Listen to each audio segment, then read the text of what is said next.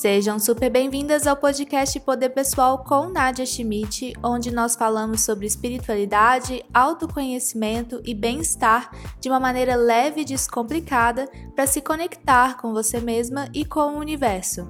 O meu propósito é que você volte para sua essência e viva sua verdade. Aqui você tem acesso a informações que vão transformar a sua vida e expandir a sua consciência. Eu vou te ensinar como funciona a energia do universo e como você pode utilizá-la a seu favor no dia a dia. Neste podcast, você recebe o melhor conteúdo sobre estes assuntos para te ajudar a encontrar as respostas que você está procurando, para desbloquear a sua energia e para que você se conheça melhor. Eu sou a Nadia Schmidt, eu sou terapeuta e comunicadora holística e trabalho com o despertar espiritual, análise e autoconhecimento de mulheres ao redor do mundo. E hoje eu estou aqui para te ajudar a compreender mais sobre essa energia que existe disponível para você.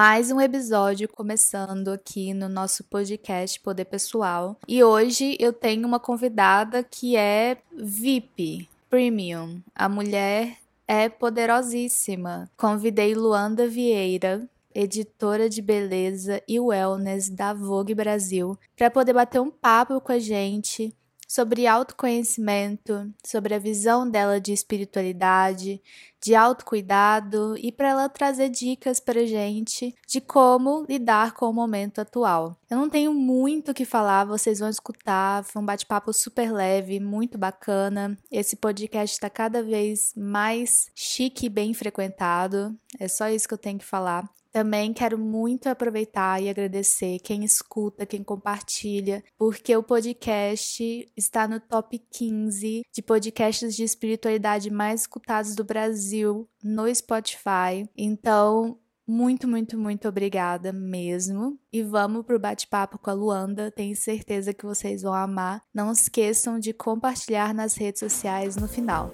tá bom?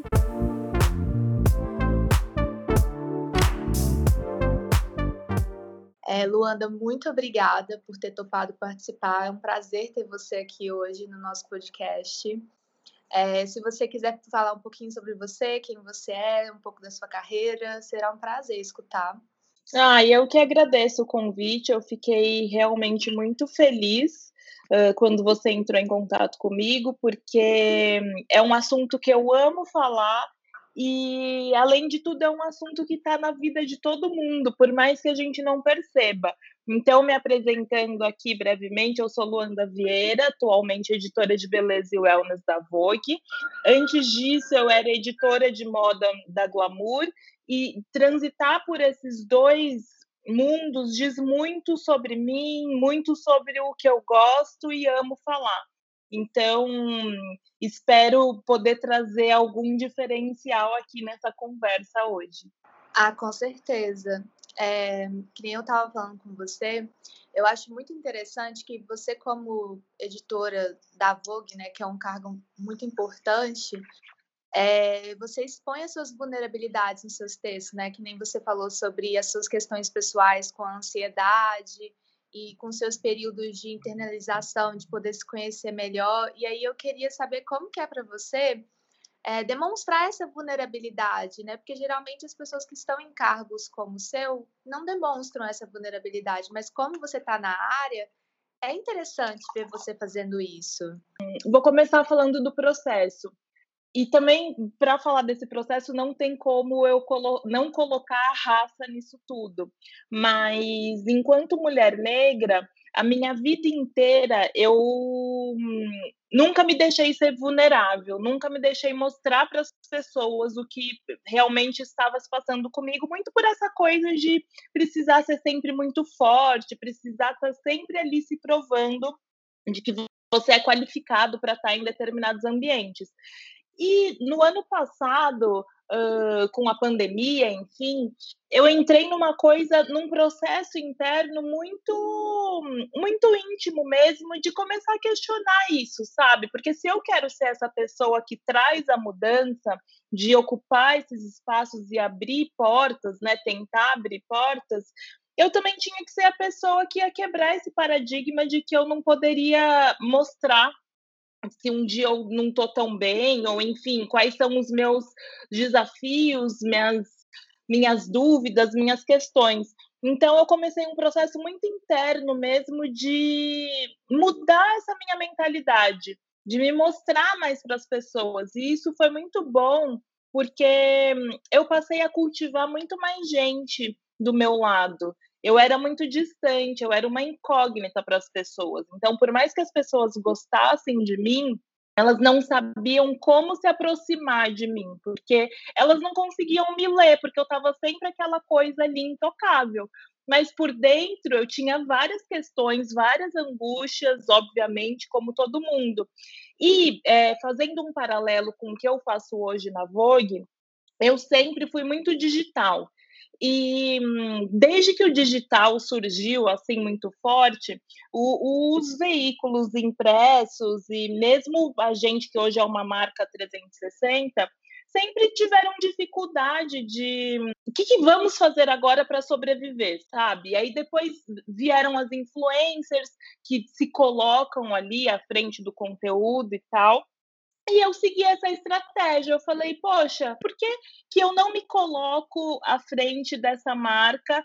É, por que, que eu não dou rosto para essa pessoa que está aqui falando? E sobre você falar que hum, é muito difícil ver pessoas nesse cargo se mostrando, se abrindo, é um, é um pensamento muito antigo que existia antes, sabe? Era uma glamorização desses ambientes que, nossa, no dia a dia vocês não sabem a metade do trabalho que é, muito mais trabalhoso do que glamuroso. Então eu comecei a perceber que quando eu escrevi em primeira pessoa, é, as pessoas se identificavam muito mais, porque hoje a gente gosta de ver quem está falando. A gente não gosta mais do genérico, a gente quer se identificar, a gente quer uh, sentir uma conexão com quem está ali atrás. Obviamente, nem todas as minhas matérias são em primeira pessoa, mas eu faço muita questão de trazer as minhas experiências, que é para quem está me lendo entender que tipo aquilo é verdadeiro, que ela pode seguir aquilo, não é, não necessariamente eu garanto que vai dar certo para ela, mas eu atesto que deu certo para mim. Então, poxa, não custa nada tentar. Mas isso também é, não significa que, por exemplo, para eu falar sobre a minha ansiedade, eu precisei entender muito bem, precisei minimamente melhorar em relação a ela para começar a falar sobre isso. Eu não comecei a falar é, no momento que eu estava tendo as crises. É, é, precisa ter um equilíbrio muito grande também na hora de expor as coisas ali. Então, para isso, eu, né, eu faço terapia, eu caminho, é, é uma coisa que quem me lê sabe. Então, eu me preparo muito para conseguir hum, transmitir isso para as pessoas e mostrar com fidelidade o que eu estou passando. E essa preparação ela é muito necessária porque a partir do momento que você põe para fora ali e você publica, principalmente num veículo como a Vogue, que tem muitos acessos e tal, você está é, ali hum, para receber qualquer tipo de crítica. Então, tem muita gente que uh, se identifica e tudo mais, mas tem muita gente que responde dizendo que aquilo é uma, uma balela, que para ela não funciona, e tá tudo bem. É, eu faço muita questão de mostrar, quando eu não trago fontes especialistas, que essa é a minha experiência. Então, às vezes as pessoas confundem, sabe? E acham que, que é besteira, mas em geral é, tem aproximado muito público e tem dado muito certo. É, eu gosto muito dos seus textos pessoais e eu concordo muito com você. Eu me identifico muito com diversas coisas que você falou sobre é, da pessoa talvez não saber como se aproximar, porque era uma incógnita, né? É uma tendência muito a esconder esse lado da vulnerabilidade mesmo, né? É, eu falo muito sobre isso aqui no podcast também, porque é essencial, abre portas até para as pessoas, né?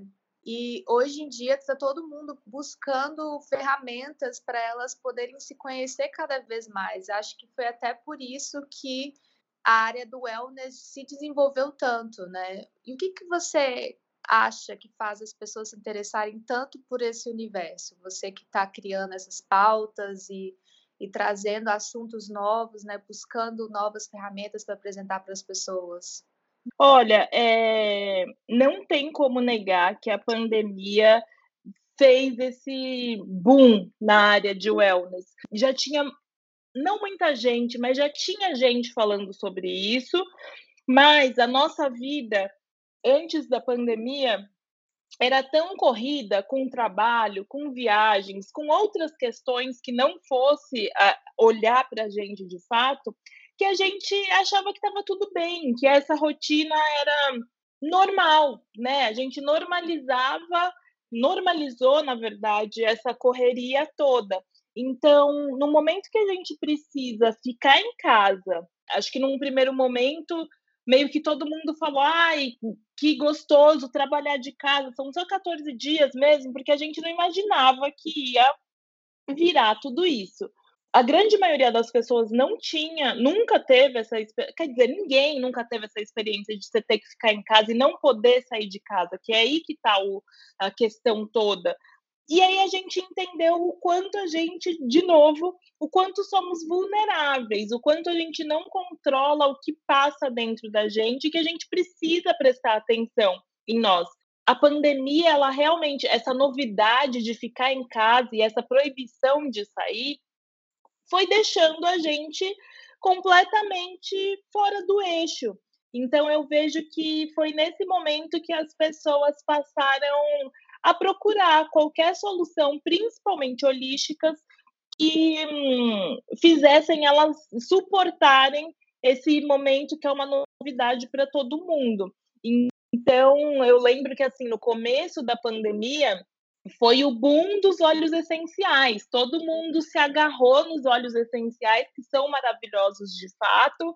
Eu tinha visto uma pesquisa também que não sei quantos porcentos em venda cresceu os difusores, porque as pessoas realmente passaram a olhar aquilo porque elas precisavam de alguma coisa que fizessem elas relaxarem, ou alguma coisa que fizessem elas se conhecerem de fato, ter uma conexão com elas num período tão instável.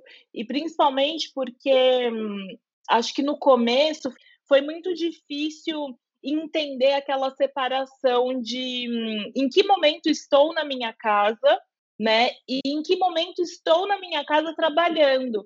Ficou, é, é, foi muito complicado. Lá na Vogue a gente recebeu várias perguntas e sugestões de pauta justamente sobre isso, porque as pessoas, e eu me incluo nisso, né, já acordavam vendo o e-mail, não tinha mais aquela separação que é aquele tempo até você chegar no escritório. Você já acordava ali no escritório e isso deixou a gente completamente confuso. E, e, e foi um momento horrível de adaptação.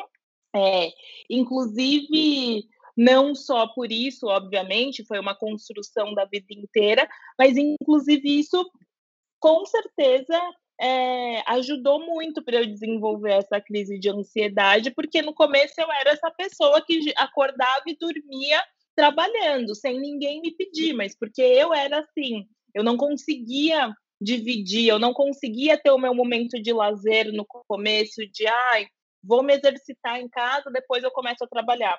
Então, acho que foi um, um processo de autoconhecimento para todo mundo que precisou olhar de fato e entender quais eram os próprios limites, um, o que, que gostava de fato de fazer, enfim.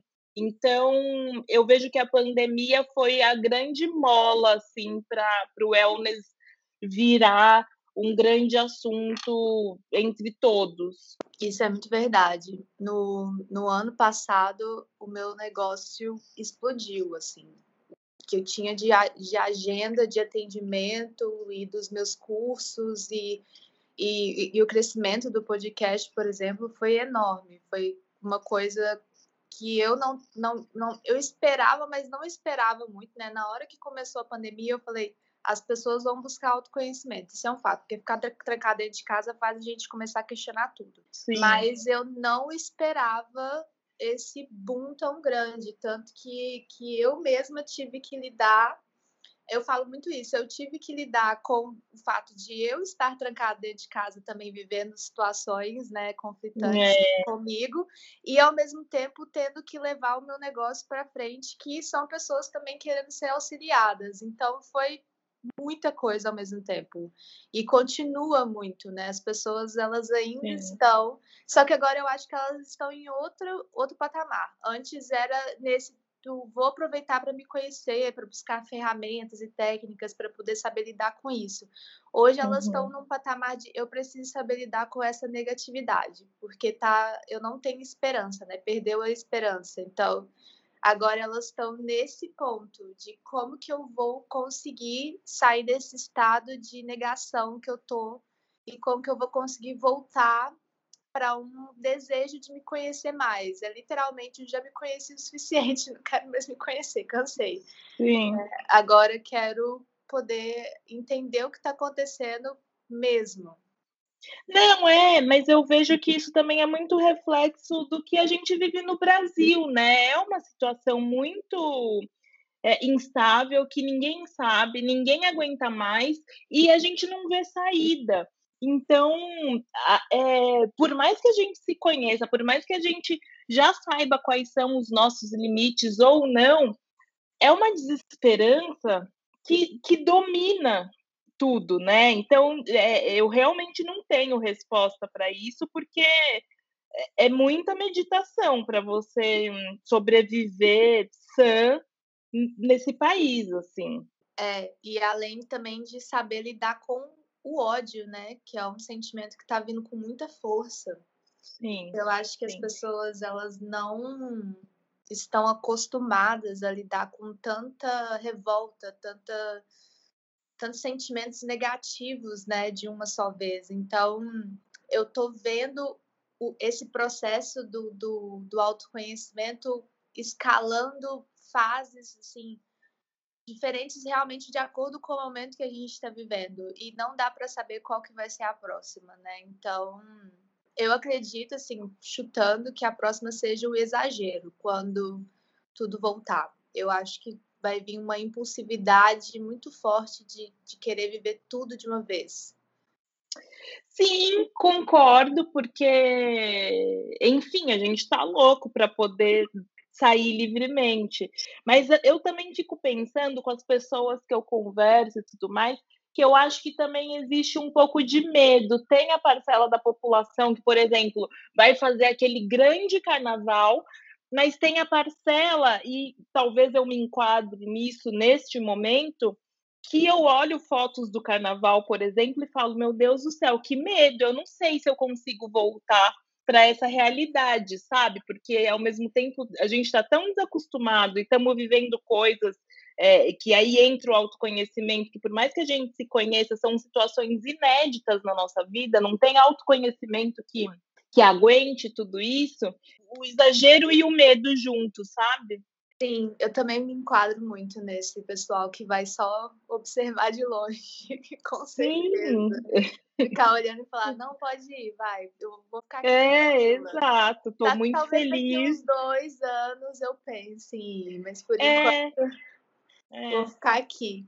Bem, voltando, né, que a gente estava conversando, eu acho, eu gostei muito, assim, quando eu vi que a Vogue tinha criado esse perfil do wellness, eu fiquei super animada, inclusive conversei com você sobre isso, porque é uma coisa que eu, eu sou jornalista, acima de, uhum. de, de, uhum. tudo, eu formei como jornalista e quando eu comecei, eu queria muito trabalhar com moda. Eu fiquei, eu trabalhei com moda por volta de uns 4, 5 anos. E aí quando eu vi os meus dois mundos se unirem, né, que é o wellness e, e, e, a, e a moda, eu fiquei muito empolgada com essa ideia. E eu vejo muito que a beleza, ela tá dentro do autoconhecimento. Inclusive, eu gravei com a Brigitte Caligari esses dias e a gente uhum. conversou sobre isso, né? Sobre como essa beleza autêntica, essa beleza da essência, ela tá voltada para esse autoconhecimento. E eu vejo que você traz esse olhar mais humanizado de beleza. Eu vejo uma importância muito grande sua dentro da, da, da revista, dentro da marca da Vogue, exatamente por, por você ter esse olhar mais esse olhar mais humanizado, né, para as coisas. E eu queria saber a sua opinião sobre como que a beleza e o autoconhecimento eles andam juntos. Olha, para mim, eles estão completamente interligados e eu vejo que foram fases para a gente entender tudo isso. Então, em 2018, mais ou menos, quando o skincare no Brasil explodiu, é, muito vindo da, da rotina das coreanas, a gente olhava para aquilo como meramente sendo um, um passo a passo de beleza, uma coisa estética. Hoje, né, e principalmente com pandemia e com toda a evolução que teve o wellness, a gente consegue entender que isso não é só sobre estética, que isso é também sobre autoconhecimento, falando do, do skincare ali. Então, obviamente, tem uma questão estética que a gente não pode negar, né? Que é o cuidado com a saúde da sua pele e tudo mais, mas também esse momento que você para para fazer tudo isso é um momento que você se coloca em conexão com você. E a mesma coisa para maquiagem. Hoje em dia, a gente tem plena noção, e quem ainda não tem, está nesse processo de ter, está tudo certo, mas a gente tem noção que, assim, não é porque a sombra metalizada está em alta que eu vou usar, se ela não tem nada a ver comigo. E isso é autoconhecimento, é sobre a gente saber quais são os nossos limites, saber qual é o nosso estilo, saber o que a gente gosta. Então, assim, as tendências existem, elas nunca vão deixar de existir, obviamente, mas hoje eu vejo que a gente tem muito mais controle e é o meu papel ali na Vogue de deixar isso muito claro, de que a gente não precisa usar todas as tendências, elas estão ali disponíveis, mas você usa se você quer, se aquilo tem a ver com você. E isso faz parte de um processo de autoconhecimento, para você entender se aquilo tem realmente faz parte do seu estilo, você precisa se conhecer. E se conhecer é, é realmente, nesse caso, olhar e falar: me gosto ou não me gosto assim? sabe? Me sinto bem ou não me sinto bem desse jeito? E tá tudo certo. E também é, eu vejo o autoconhecimento ali junto com a beleza quando a gente tem uma tendência, o olho coloridão, sei lá.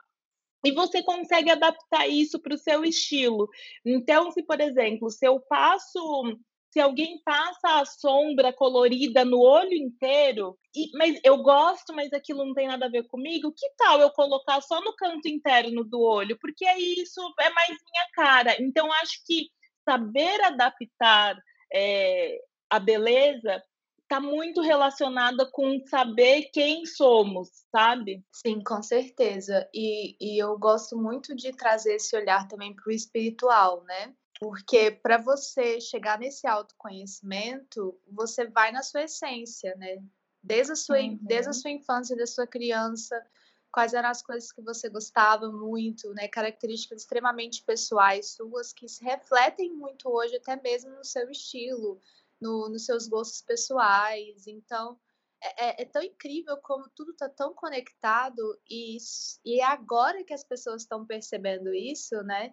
De até mesmo utilizar a beleza, a, a, beleza própria, né, da essência, da autenticidade, como uma ferramenta mesmo de, de libertação, de, de autocuidado. Então, é, é, muito bonito ver esse movimento acontecendo, né? E eu vejo que, assim, é uma pandemia nunca é boa, obviamente, mas eu até fiz um texto sobre isso, mas eu vejo que esse afastamento que a pandemia trouxe, conseguiu colocar a gente de fato em contato com a nossa essência. E quando eu digo isso, eu quero dizer que no dia a dia ali presencialmente, às vezes a gente precisa conviver com pessoas que não têm nada a ver com a gente, mas que fazem parte do nosso trabalho. Uh, e você precisa almoçar com elas, você precisa conviver ali numa reunião. E, inevitavelmente, muitas vezes, a gente deixa se levar por essa opinião externa de pessoas que nem não que não te querem bem, mas que assim, para elas tanto faz, elas só querem externar a opinião delas.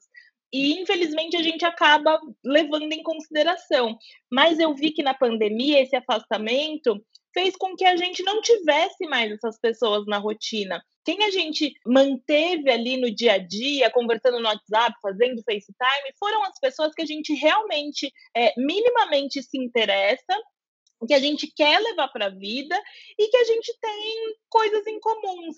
Então, eu acho que isso foi muito importante também para a gente conseguir se afastar e se conhecer e entender o que, que eu quero de verdade, né? Porque não, a gente não tá mais com aquelas opiniões que não, não faziam sentido querendo ou não, né, Luanda, o, o wellness, o papel dele é trazer uma visão positiva, independente de qual seja a situação, né? Sim. E realmente, pandemia não é uma coisa que a gente queria, não é nada que a gente deseja, não é nada que a gente quer manifestar, mas realmente teve um lado de diversos questionamentos novos, né? E eu vejo muito Sim. isso que você falou. Eu, eu por exemplo, o carnaval, você deu o exemplo do carnaval. Eu não sou uma pessoa de multidões, assim, eu e eu me via muito forçada aí nos, nos carnavais. É, então.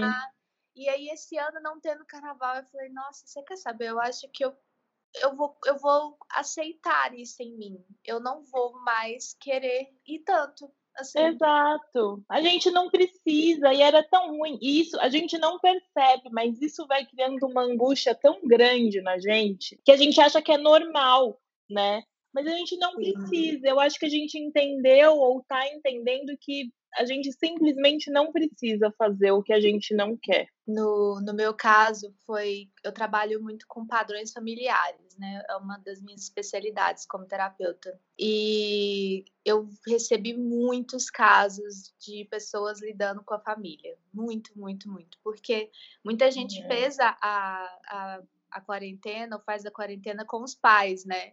Então, Sim. Então foram muitas questões para resolver dentro de casa. Então é. parece que todo mundo ficou preso dentro de uma bolha para resolver os próprios problemas. Exato, exato. É. Eu tenho visto muito que 2020, por exemplo, pelo menos para mim e as pessoas que eu converso, foi um ano de resolução, sabe? Porque é justamente isso, a gente se viu ali tendo que resolver as coisas, tanto com a família quanto o relacionamento amoroso, casais, a gente viu quanto a quantidade de casais que se separaram porque assim ficou impossível. E às vezes era uma coisa que no dia a dia ia levando, né, empurrando com a barriga e tá tudo certo, a gente só se encontra de manhã e à noite, tá tudo bem. E aí eu vejo que 2020 veio muito para ser o ano assim de chega, vamos resolver? Sim, total. E, e isso é muito espiritual, né? Eu, pelo menos, só consigo enxergar uma, uma grande parcela de espiritualidade nisso, de você precisa resolver certas coisas para que outras comecem a acontecer, ou para que você é. comece a chegar num nível de autoconhecimento que você está precisando, né? Então, uma, um divórcio, uma separação, traz uma carga energética de autoconhecimento gigantesco depois, porque depois você fica, Sim. pronto, e agora? O que, que eu faço? Eu tenho que saber mais sobre mim agora. Ou de não ter aquelas amizades mais, e você pensa, que tipo de amizade eu gostaria de ter agora? Exatamente. Né? Então, é muito incrível que, que vocês, como uma marca tão grande, estejam investindo nesse mundo wellness e nas ferramentas que ele apresenta, né? Eu acho que é um tipo de conexão que a gente estava precisando, não só com a gente, mas com, com outros meios de, de, de autocuidado, né? E, e para finalizar esse nosso papo, que está incrível, estou adorando. Também. É, qual ferramenta, terapia que você tem observado nas pautas e nas sugestões que têm aparecido, que você acredita que esse ano vai dar uma estourada ou que é o, é o que o pessoal está mais buscando, que o pessoal está mais se interessando, que às vezes pode ser algo que quem está escutando não conhece ainda. Olha, acho muito difícil não conhecer, mas assim, eu vejo que as pessoas estão se agarrando em qualquer coisa que a gente fale que pode resolver uma crise de ansiedade, que pode resolver uma, uma depressão, enfim, porque a gente realmente está precisando falar sobre saúde mental. É, o que eu acho que vai pegar, e na verdade não é nenhuma novidade, é a meditação de fato, assim, vejo cada vez mais pessoas experimentando, tentando. A gente vê muita reclamação. Eu mesma, eu não, não consigo meditar exatamente, mas eu tento. E esse processo de, de tentar meditar ele me deixa muito mais calma e, e preparada para encarar o dia, é, para parar no meio do dia e continuar e para dormir também. A gente pode fazer tudo, a gente pode fazer todos os tipos de, de experimentação, mas a meditação eu acho que é o mais básico e o mais fácil em termos de. É só você parar e tentar, sabe? De acessibilidade, o acesso é muito fácil apesar de não ser um processo fácil. Então, eu acho que é um negócio que nunca vai deixar de estar em alta, que ajuda muito e que as pessoas estão entendendo cada vez mais. Sim, eu gosto muito de falar de meditação também. Gosto muito de meditar. Acredito muito. É que nem você falou, é o meio mais acessível que existe possível, né? É. é, é literalmente qualquer pessoa no mundo pode meditar. E uma coisa que eu gosto muito de falar, já que a gente está falando sobre meditação, que é uma dica que eu gosto de dar, é aprenda a meditar dentro do caos, aprenda a meditar com barulho, porque eu acho que isso é muito reflexo da vida. Até que hoje a gente não tá tão com com muito barulho porque a gente está dentro de casa, mas quando isso passar, a gente vai estar tá com, a gente vai estar tá inserido no barulho, né, no caos. Então, é. saber meditar já com os barulhos da rua, porque a gente coloca musiquinha, né, para poder relaxar, para poder, né? Mas às vezes saber meditar com o barulho da rua, com o barulho do,